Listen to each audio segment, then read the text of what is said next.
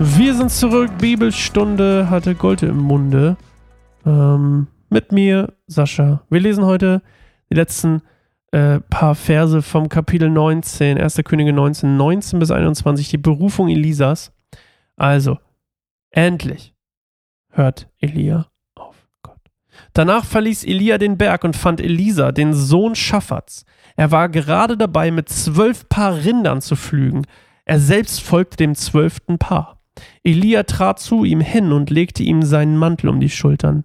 Da ließ Elisa die Rinder stehen, lief hinter Elia her und bat ihn, lass mich noch meinen Vater und meine Mutter umarmen.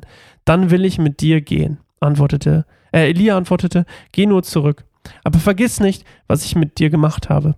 Elisa wandte sich von ihm ab und nahm ein paar Rinder. Er schlachtete sie, machte ein Feuer mit dem Flug und, und briet die Rinder darauf.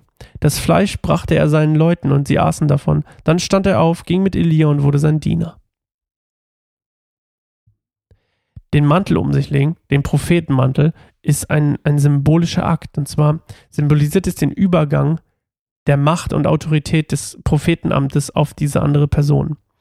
Und das ist so ein bisschen dieses äh, quasi auch, warum er fragt, vergiss, ni vergiss nicht, was ich mit dir gemacht habe.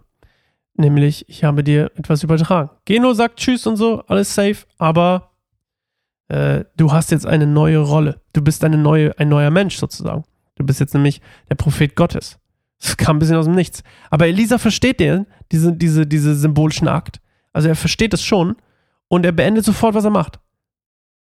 Direkt danach. Er hört sofort auf mit den Rindern und ähm, bringt sogar ein Brandopfer oder ein, ein Schlachtopfer, ich weiß nicht genau, was das ist, äh, ein Opfer auf jeden Fall für Gott, gibt den Leuten das zu essen. Wo ist das ein Opfer, wenn man das danach isst? Hm. Keine Ahnung. Auf jeden Fall lässt er das, was vorher war, hinter sich, seine Beschäftigung und er folgt ihm nach. Elisa übrigens, wir haben ja schon, ähm, Elia ist, Jahwe ist mein Gott. Und jetzt ist Name, der Name Elisa, bedeutet, mein Gott ist heil. That's pretty nice. Und ähm, ja, Elisa kommt aus Abel Meloha, das haben wir schon gehört, im Jordantal. Das ist zwischen dem Toten Meer und dem See Kinneret.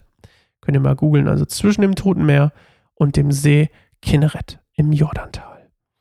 Und ähm, er hat auf jeden Fall Elisas Herkunft, das können wir noch ein bisschen erfahren. Er hat ähm, Rinder und Land. Also können wir daraus schließen, dass er aus einer Familie kommt, die eher wohlhabend ist. Und ähm, ja, was dann als nächstes mit Elisa passiert und Elia und wem nicht noch sonst.